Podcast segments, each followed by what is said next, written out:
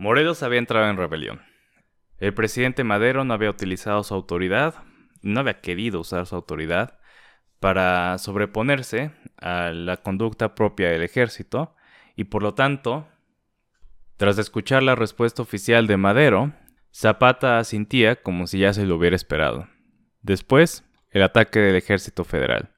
Y ahora sí, todas sus sospechas habían quedado confirmadas. No se podía confiar en Madero.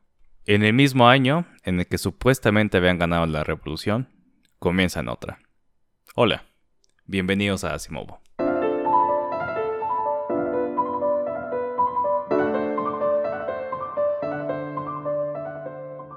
En el episodio pasado nos quedamos en el plan de Ayala y el inicio de la revolución zapatista, propiamente zapatista.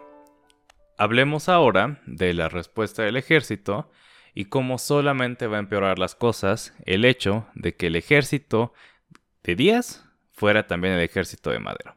Las tácticas federales estaban tomando un camino devastador. Genovevo de la O, uno de los más eficaces líderes eh, zapatistas, llevaba tiempo frustrando a las fuerzas federales en ataques pequeños pero efectivos. Y en parte por esto, una columna del ejército avanzó sobre su pueblo natal de Santa María y lo quemó hasta destruirlo. De la O y sus hombres mantuvieron el contraataque hasta que se quedaron sin municiones. En la destrucción, una de sus hijas murió quemada. En febrero de 1912, Juvencio Robles fue nombrado el encargado de pacificar Morelos. Otro veterano de las guerras contra los yaquis, Robles era propenso a utilizar las tácticas más violentas y destructivas. Actuaba bajo el entendido de que todos los habitantes eran simpatizantes zapatistas, entonces podía dar rienda suelta a su persecución fusilamientos arbitrarios, quema de pueblos enteros, apresamiento de familiares, y una nueva táctica usada por las potencias imperiales en sus colonias, Estados Unidos en Filipinas, España en Cuba, Gran Bretaña en Sudáfrica y Alemania en Namibia, campos de concentración. La población que ellos consideraban inocente o pacífica se concentraba en campos de prisioneros, mientras se quemaban sus pueblos con el fin de evitar que esos poblados vacíos se convirtieran en trincheras para los rebeldes. Y cualquier persona que no estuviera en ese campo de prisioneros, naturalmente era un enemigo, entonces se podía ejecutar sin problema. Lejos de mermar al ejército zapatista, los rangos de los rebeldes se hincharon. Un buen ejemplo de lo que pasaba bajo esta política la describe Womack. Al llegar al pueblo de Nexpa, Robles junta a la población. 136 personas, 131 mujeres y niños. Los hombres probablemente ya se habían escondido para evitar la captura y poder pelear después. A pesar de los ruegos y el llanto, se quemaron todas las casas del pueblo. Un corresponsal del periódico El País escribió, Una columna negra y densa de humo anunciaba a los zapatistas ahí ocultos que ya no tenían hogar. La clase intelectual estaba cada vez más incómoda con las tácticas de Robles, además de que identificaban correctamente que en parte por eso la rebelión no se detenía, y de hecho cada vez tenía más adeptos. La opinión pública de las clases altas, sin embargo, sentía que esos llamados remedios heroicos eran necesarios. A la mitad del año, Felipe Ángeles es promovido a general brigadier, un ascenso algo acelerado en la opinión de la Comisión de Guerra y la prensa, que aún era dominada por los conservadores. Acostumbrados ellos a que los criterios para subir de rango fueran la antigüedad y la complicidad implícita con la conducta habitual del sistema, la respuesta de la oficina del presidente les debió parecer novedosa, cuando le preguntaron por qué él y no otros con más antigüedad. Cito dicha respuesta. Porque se tuvo en cuenta que las aptitudes físicas e intelectuales del interesado distan mucho de las de los que resultan postergados. Más o menos un mes después, Felipe Ángeles es nombrado comandante de la séptima zona militar y queda a cargo de la campaña de Morelos. Desde el principio, quedó claro que habría un cambio de tácticas, Ángeles trataría de nuevo de negociar con los zapatistas, pero también retrocedería con la quema de pueblos y otros excesos de Robles. No se detuvieron por completo. Knight resalta que Ángeles, el gran general liberal del ejército federal, vaya rima, continuó con bombardeos, quemas y ejecuciones. Pero la diferencia sí que era marcada. Acciones, también dice Knight, con más criterio que las de Huerta o Robles. Y esto era porque Felipe Ángeles reconocía que existía una solución política escondida a plena vista, porque nadie la quería ver. Sí, los zapatistas estaban totalmente y hasta ahora justificadamente paranoicos y no iban a retroceder o negociar. Pero eso no quiere decir que todo el Estado tenía que ser arrasado para eliminar su influencia. En donde Robles veía a un Morelos lleno de zapatistas y engañados que lo seguían, Ángeles simpatizaba con la situación de la gente del campo. Así que era capaz de imaginarse una campaña militar de pacificación que fuera menos un oxímoron. Los zapatistas continuaron descarrilando trenes, atacando posiciones federales y en los lugares que controlaban seguían cobrando impuestos a los hacendados.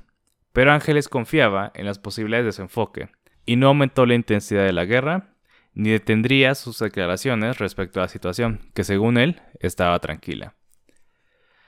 La opinión pública, que con tan buenos ojos había visto las acciones de Robles, abrió otro frente en la guerra en Morelos, la de las palabras. Defendámonos exigían, e incluso insinuaban sabotaje por parte del general. Un par de semanas después de haber llegado a Morelos, Ángeles había hecho unas declaraciones en las que de manera algo desprevenida deja ver sus verdaderas opiniones acerca de la guerra. Cito, No hay revolución aquí en el sur, no hay guerra. Eso no es una campaña militar, pues las fuerzas del gobierno no tienen enemigo que combatir. En Morelos, como en todas partes, la gran mayoría del pueblo es trabajadora y honrada pero por desgracia han sido sistemáticamente hostilizados por las autoridades militares que me precedieron en esta jefatura. Con una parte de tacto indicible, han sido perseguidos inhumanamente. Pacíficos campesinos, cuyo único delito consistía en haber dado alguna vez de beber a los zapatistas que se le habían acercado a sus ranchos. E incluso más insultantemente, centenares de hombres han perecido, víctimas de una nerviosidad inexplicable que ha ocasionado que las tropas disparasen contra cualquier grupo que encontraban en los campos y caminos. Innumerables pueblos que han sido incendiados y sus habitantes despojados de sus pocas y pobres propiedades. En fin, con sobrada razón, los morelenses han llegado a considerar a la Fuerza Federal y Auxiliar como sus mayores enemigos. Entonces aquí no solo le está dando la razón a la gente que se unía a pelear, eh, sino que está llamando desproporcionada la acción del ejército y además está diciendo que estaban nerviosos, o sea, que, que actuaban de manera no profesional. Entonces, se podrán imaginar que estas palabras, que en definitiva si eran algo aventuradas, provocaron una respuesta inmediata, y de hecho casi indignada. Respondió Victoriano Huerta que Ángeles ni siquiera había estado en la primera parte de la revolución, entonces no tenía de lo que está hablando. Cito, pues precisamente en esa época se paseaba tranquilamente en Europa y el ejército al que hoy ofende y calumnia se batía con denuedo y valor en todos los campos donde imperaba la revolución. Ángeles es un utopista, nada conocedor de la ciencia de la guerra fuera de lo que ha aprendido de los libros. Menos conocedor aún de la índole y fines del zapatismo, así como ignorante en absoluto del terreno del estado de Morelos. Y si se preguntan por qué Huerta estaba en posición de estar dando comentarios después de su propio fracaso, pues vamos a hablar un poco más de eso en el episodio siguiente, pero, pero para estos momentos Huerta básicamente no solo había recuperado su renombre, sino que hasta lo había expandido. Y Madero temió ofender al ejército, este miedo que tenía en lugar de eh, darle la razón a su, a su general y tratar, y tratar de hacer algo para dejar claro eh, que él también estaba de acuerdo con esta política, le pide a Ángeles que se retracte, y lo cual hace. En una entrevista dice, no interprete exactamente mis ideas. Lo de la nerviosidad lo urdió generalizando dos casos concretos que le relaté. Lo de los partes falsos lo generalizó de otro caso que se sabe públicamente. Y lo de las apropiaciones indebidas de casos que él conoce según parece. Las únicas que yo hice fueron las que se publicaron en Nueva Era. A pesar de estos esfuerzos por limar asperezas entre el gobierno federal y el ejército, Adolfo Gili y yo también encuentro desde aquí los presagios de la caída de Madero. Pero el tiempo demostró lo acertado que había sido Ángeles. Al darse cuenta de que ya no tenían que temer en la misma manera, el reclutamiento y la deserción se convirtieron en un problema para los zapatistas. Se reanudó el diálogo entre el gobierno del Estado y los grupos rurales que aún deseaban una revolución apegada a la ley. Muchos combatientes regresaron calladamente al campo sin ser hostigados como represalia, y entonces lo siguieron otros más. Este fue el punto más bajo de la rebelión zapatista durante toda la revolución. Y entre más tiempo estaba Felipe Ángeles en campaña, más simpatizaba con los revolucionarios. Si ya de por sí era el único en los altos mandos del ejército que compartía los ideales liberales del presidente, ahora se estaba convirtiendo también en el único que entendía a los revolucionarios de las clases bajas y también simpatizaba con ellos. Aunque aún no perdía sus propias sensibilidades patricias, estaba convencido de que solo Madero podía ayudarlos y deseaba más que nada hacerlos ver esta verdad. Pero él no era más que un indio, como le dijo un conocido. Así que, más allá de sus eh, campañas militares, nada podía hacer. Y bueno, sabemos que le estaba dando bastante más crédito a Madero del que se merecía, y menos a él en realidad. Cada vez más singular y cada vez más peligroso para el ejército, en realidad Felipe Ángeles no demostró la extensión total de su sentir hacia la causa zapatista hasta 1917, cuando escribió un artículo titulado Genovevo de la O, donde relata eventos ocurridos durante su misión de capturar al líder rebelde que ahora se hallaba operando en la ciudad, en el Estado de México, perdón. En parte porque las políticas de Ángeles habían mermado tanto su capacidad de actuar en Morelos. Y con esto vamos a cerrar eh, la discusión de Morelos y este episodio. Eh, vamos a hablar de este texto y de lo que nos deja ver. Solo una advertencia. Va a haber una referencia a violencia sexual Nada muy explícito, pero me parece importante decirlo eh, para dejarlo decidir usted si quiere escuchar o no. Eh, de nuevo, no es nada muy fuerte, en mi opinión. Y como le decía, ya estábamos acabando. Entonces, si quiere, puede terminar acá o puede seguir. La primera cosa que nota Ángeles es el mal estado en el que estaban las tropas a su cargo y las tropas en Morelos. Cito, ¿en dónde están los cuarteles? Pregunté. ¿Dónde duermen los soldados? ¿De dónde se protegen de las lluvias? Pobres soldados, vivían en la intemperie en aquellas elevadas cimas de lluvias frecuentes, casi continuas, todo el año. No tener siquiera un pedacito de tierra seca donde echarse a dormir. Y esto es muy importante, porque si bien su política tuvo la consecuencia de disminuir al maderismo, le provocaba ser propenso a tener insubordinados adentro de su propio ejército, porque como ya no podían saquear, ya no podían robar este, los pueblos a los que iban, y, las provisiones eran tan malas, pues estaban mal comidos y de malas todo el tiempo.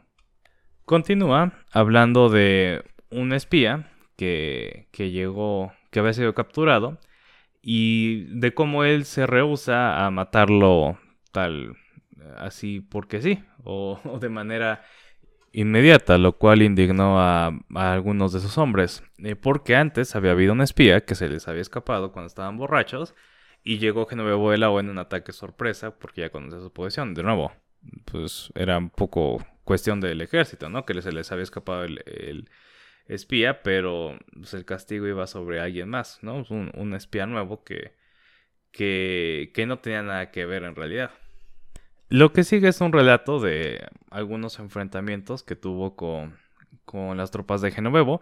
Y en realidad no, vale la pena tanto hablar de, esto, solo cabe destacar que pues con todo y todo Ángeles seguía siendo un excelente estratega y había hecho, había hecho frente a, las tropas de Genovevo pues con todo con toda responsabilidad, o sea, no, no tenía la mano ligera al momento de atacar cuando tenía que atacar.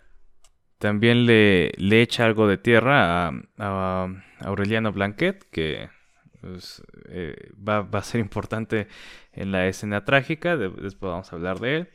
Y básicamente pues lo tacha de, ser algo eh, fijado en su imagen, tratar de verse como un héroe y, que peleaba eh, para, la, prensa sin embargo, no tan hábil en realidad, ¿no? Este, se supone que el general Blanquet tenía que caer por sorpresa en, uno de esos ataques eh, en la espalda del enemigo y dice, cito, en lugar de acercarse silenciosamente, desplegó su batallón y maniobró a toques de corneta como diciendo al enemigo, allá vamos por tu espalda, tú sabes si nos esperas. Y el enemigo dijo, mil gracias, hasta luego. También destaca la habilidad de Genovevo, la habilidad militar de Genovevo. Eh, dice, se juzgará imparcialmente si estas hazañas insignificantes para un general no son meritísimas para un humildísimo indito. que va a ser una constante en, la revolución, ¿no? Gente de, del pueblo que se levanta y, resulta ser eh, buen militar.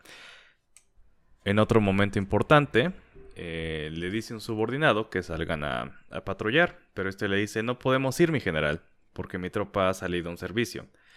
Pero el pueblo está armado y él puede escoltarnos, le repliqué.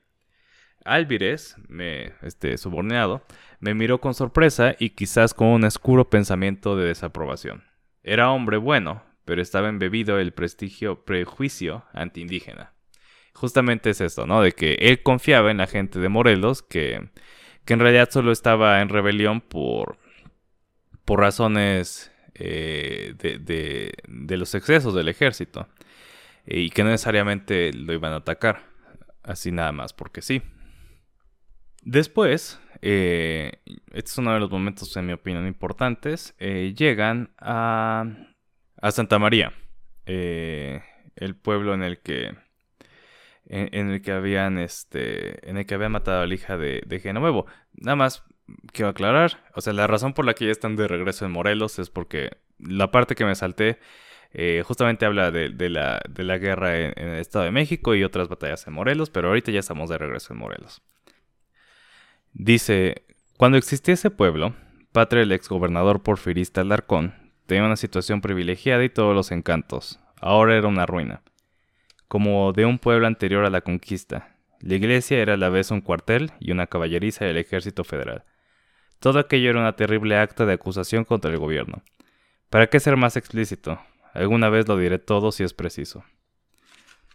Y este fragmento me interesa porque justamente se, se ve que Ángeles remarca mucho los excesos del ejército y deja implícito que eran básicamente como que los malos. O sea, no lo dice tan abiertamente, pero, pero ya en este momento no solamente es como, ah, tienen un punto, ¿no? Los, los, zapatistas, que es lo que decía eh, en 1913, digo en 1912, cuando estaba a cargo de la campaña sino que ya en 1917 básicamente está pintándolos como eh, la gente más noble y el ejército como la gente más vil. Yo, un descreído, me avergoncé de la obra del gobierno y un indio me, me apesadumbró el imaginarme que mis hermanos sin hogar, errantes como fieras en los bosques. Y otra acción que seguramente congració a Ángeles muchísimo con la población es que básicamente empezó a reconstruir el pueblo. Eh, y, ordenó que la iglesia fuera reconstruida, que dejara de ser un cuartel y que regresara el, culto en esa iglesia. Y en ese mismo pueblo es donde se da cuenta, o por lo menos él este, cree que descubre por qué es que se levantó Genovevo de la O. Básicamente lo que pasó es que llega un, una persona del pueblo que era aliada del ejército y le, le dice que había unos que querían matarlo, ¿no? Por lo por lo confianzudo que era y por este por la poca escolta con la que con la que solía salir. Eh, les dice que gracias a esto los meten a la cárcel, bueno, los, los hacen prisioneros. Y cuando los va a cuestionar Ángeles, le dicen que no, que más bien él, que le había dicho a, Ángeles que, que, lo quería matar, era uno de los espías de Robles y que gracias a él había matado a muchas personas. Entonces, este Ángeles, pues, se, se queda, digamos, confundido o este, más interesa en, el problema en lugar de matar a todos. Eh, se va a ver al gobernador del estado, que para este momento era Patricio Leiva. Eh, no era ya ni, ni Figueroa ni, ni, ni, Carreón, obviamente, ya de los que hablamos en episodios pasados, sino ya era alguien mucho más liberal. Lo llama condiscípulo Ángeles. Y se entera básicamente de que hubo un, una de estas este, situaciones en las que en las que una hacienda trató de absorber al pueblo, al pueblo de Santa María, hace mucho. Y básicamente lo que había pasado con el este con, con estas dos personas o con estos dos grupos era que durante el, el mando de Juvencio Robles se había propiciado que ocurriera esta expropiación, ¿no? Eh, habla de una batalla que, fue muy, bien, muy conocida en su momento porque aparentemente había habido una, pues, un enfrentamiento importante.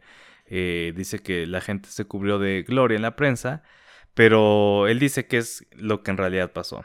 Dice, con unas cuantas armas, los habitantes de Santa María habían cumplido su palabra de recibir a balazos a las tropas del gobierno, que con estos habitantes se batieron heroicamente y mucho tiempo después de que los defensores del pueblo fueron desalojados, entraron las tropas del gobierno y mataron a muchos inocentes, entre otros, algunos u otros miembros de la familia de Genovevo de Lao, y que éste, desde entonces, se levantó en armas y transformó de Carbonero en enemigo de la injusticia inicuos colaboradores de un gobierno bien intencionado, pero pésimamente servido. Y nota algo importante de lo que hablamos en el episodio pasado, esta, esta batalla en la prensa. Dice, después, así como la prensa elogiaba a Robles, Blanquet y Huerta por ser enemigos latentes del gobierno, así abultaba la actividad de Genovevo para hacer creer que a pasos agigantados se derrumbaba el gobierno del señor Madero. Eventualmente, en el relato se encuentra con el teniente coronel Jiménez Riverol, que era el encargado de las expediciones del vigésimo noveno batallón. Jiménez Riverol va a ser importante porque también va a actuar en la escena trágica y este Ángeles choca bastante con él. Eh, uno de los subordinados, Rafael Izquierdo, el ingeniero Rafael Izquierdo, le dice a Ángeles, si usted supiera, me decía, la conspiración que hay y quiénes son los comprometidos en ella, se asombraría usted. Entonces, eh, por este testimonio, dice Ángeles que, sospecha desde entonces, tanto Blanquet como los jefes del, vigésimo noveno batallón, batallón, ya estaban eh, conspirando contra Madero. Sigue algo, un dato interesante que es que Ángeles era ateo, este, y, describe un, camino por el que, el que fueron para, para perseguir a un grupo de zapatistas, como dice, el camino que yo seguí es maravilloso. Los católicos podrían aprovechar muy bien el encanto de aquel camino cubierto de hermosos árboles y encajonado entre majestuosas montañas, en prestigio del Señor de Chalma. Los creyentes infaliblemente sienten ahí la presencia de Dios, que es un dato interesante, ¿no? Que, que Ángeles era ateo y extrañamente también, eh, bueno, eh, Madero no era ateo, pero era espiritista.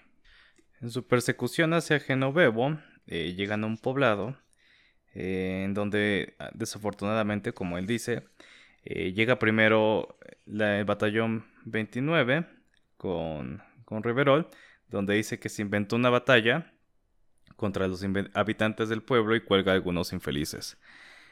Pero en este, en, en este pueblo ocurrió una de las cosas más importantes, en mi opinión. Se encuentra una señora que estaba llorando y este, nadie sabe muy bien por qué. Se entera de que es la querida de Genovevo de la O. Y este. Y, le entrevista a solas para. Para como hacerle entrar en confianza. Y le dice la señora esto. Sí, es cierto. Genovevo de la O tiene relaciones conmigo. ¿Por qué no? Yo no pierdo nada, pero no me ha impulsado el amor, sino el deber de defender, aunque sea con mis faldas, el honor de mis hermanitas y mi amistad con Genovevo protegió la virginidad de mis hermanas. Pero contra la perfidia de los oficiales de usted no he podido luchar. Fueron a mi casa, me dijeron que si yo no aceptaba estar con uno de ellos me traerían presa, pero que aceptaba me darían un salvoconducto. Y acepté, y me encerré en un cuarto con un oficial, mientras los demás violaron a mis hermanitas. Usted comprenderá ahora mi pena. Y pues sí, de hecho, también vale la pena destacar que pues tampoco Genovevo de la O era como un ángel, ¿no? Pues estaba eh, forzando, por más que esta señora aceptara a tener relaciones con él. Pero justamente, eh, incluso e-, en estas fallas, eh, bueno, en estas atrocidades, estas este, cosas que así, que, que caían sobre la población y que caen siempre sobre la población, sobre todo sobre las mujeres, sobre los, más este, desprotegidos en una guerra, eh, incluso aquí no hay punto de comparación entre lo que hacían unos y los que hacían los otros. Eh, Ángeles continúa el avance y deja a Jiménez Riverol y a su batallón en la retaguardia para que no se pudieran inventar más, más este, batallas. Jiménez Riverol le pide que lo mande al frente y dice Ángeles, le contesté yo que no tuviera cuidado, que ya sabía yo que su batallón era muy bueno pero que recordara que las buenas tropas, como la Guardia de Napoleón, se reservaban para lo último, para el envenenamiento, como decía ese gran capitán. Obviamente esto no se lo traga, pero pues tenía que hacerle caso porque era su superior. Y mientras él dormía había algunos enfrentamientos este, entre zapatistas que estaban ahí escondidos. Y él dice que en ese momento se sentía muy tranquilo porque esos tiros estaban allí en el Estado de México y no estaban eh, en el foco de la prensa. Decía que allí en Cuernavaca, este, un tiro que sale de un soldado es transformado por los reporteros en una batalla que nos dan y nos ganan los zapatistas. Y también hace alusión un poco a sus sensibilidades este, científicas. Em, dice, el eco era largo y parecía continuo. Seguramente no era solo producido por los flancos de las estribaciones de los cerros, sino también por los troncos de los árboles, por las ramas y las hojas. Y me dormí pensando en el maravilloso libro de Helmholtz, Las sensaciones del tono, la primera base científica de la música, que está padre, ¿no? Que, que mete esos easter eggs en su, en su texto. Y bueno, ahí da por acabada su expedición, no encuentra nunca a Genovevo y dice que al día siguiente le hace saber a Jiménez Riverol que daba por concluida la expedición y que él debía marchar a Toluca, mientras que ellos iban a regresar a Cuernavaca por Santiago, Tequitequisquitengo y por Tres Marías. Eh, bueno, hay otro pueblo ahí que no me quise aventar a decirlo porque no lo había practicado. Pero el chiste es que ya se van a regresar a Cuernavaca. Además, le ordené que mandara quemar el campamento. Sus ojos brillaron de alegría como diciendo, vaya hombre, hasta que empieza usted a ser sensato. Pero de nuevo, o sea, un recordatorio que de que Ángeles seguía siendo un soldado del ejército y seguía este pues las, las tácticas este comunes por, por más este por más crueles que fueran. Dice, qué espectáculo más salvaje el del incendio de un poblado. Se me figuró ver al presidente con sus ojos bondadosos, y estuve seguro que si hubiera estado allí, habría ordenado, mande usted que apaguen este fuego, que lo apaguen a toda costa. De nuevo, ¿no? Este... Bueno, estoy seguro de que Madero, eh, si hubiera estado ahí, habría dicho eso, pero pues justamente él, él que provocó mucho de la situación que, que hizo que, que estuvieran en la necesidad, entre comillas, de, tener ese tipo de encuentros. Y para colmo de males, eh, Riverol no solo había quemado el campamento, sino que había quemado todo a su paso conforme avanzaba hacia Toluca. Y pues él lo veía desde, desde su propio avance. Dice que sentía que estaban peleando para beneficio de Genovevo de la O, para que tuviera más razones para eh, pelear y para, para juntar tropas, ¿no? Finalmente, años después, se, entera de que en su paso a Cuernavaca, este, efectivamente lo vieron. Y Genovevo de la O le dijo esto. Lo vimos a usted pasar, y aunque no hubiéramos podido combatir contra sus tropas, lo habíamos podido matar a usted. Pero ¿para qué lo matábamos? Usted había sido bueno con nosotros. En otro momento, después de la escena trágica, que es lo que con lo que vamos a acabar el año, digamos, este, relata lo que, lo que ocurre en su primer encuentro eh, cara a cara. Genovevo estaba afuera, al lado de la puerta, montado en uno de esos caballos que son apenas de más talla que un perro grande. Cuando llegamos a, a su inmediación, Genovevo preguntó con voz jovial, extendiendo su brazo y apuntándome con el dedo. ¿Este es el general Ángeles? Y como recibiera información positiva, dijo efusivamente, Venga, un abrazo. Me estrechó en sus brazos, el pueblo aplaudió y se interrumpió así por un minuto el frío de la recepción. Y no solo había sido Genovevo, sino Zapata mismo había reconocido de que, que Ángeles era el único que los había combatido con honor, digamos, de manera este, respetable. Eh, aquí, pues en este texto, yo creo que deja ver mucho de por qué o más bien deja ver que, Felipe Ángeles verdaderamente simpatizaba con la gente, porque pues esto lo veía todos, pero no todos, este, no todos sentían lo mismo que él en los altos mandos, ¿no? Por supuesto. Y a pesar de él, bueno, probablemente muchos ateos se eh, resientan lo que voy a decir, pero a pesar del ateísmo de, de Ángeles, este, bien, bien fija tenía la, la vista en una especie de política de amor, de reconciliación. Eh, lo último que, voy a leer del texto es, el culpable de que la anarquía se perpetúe es el hombre de Estado que tiene helado el corazón y no entiende de amor.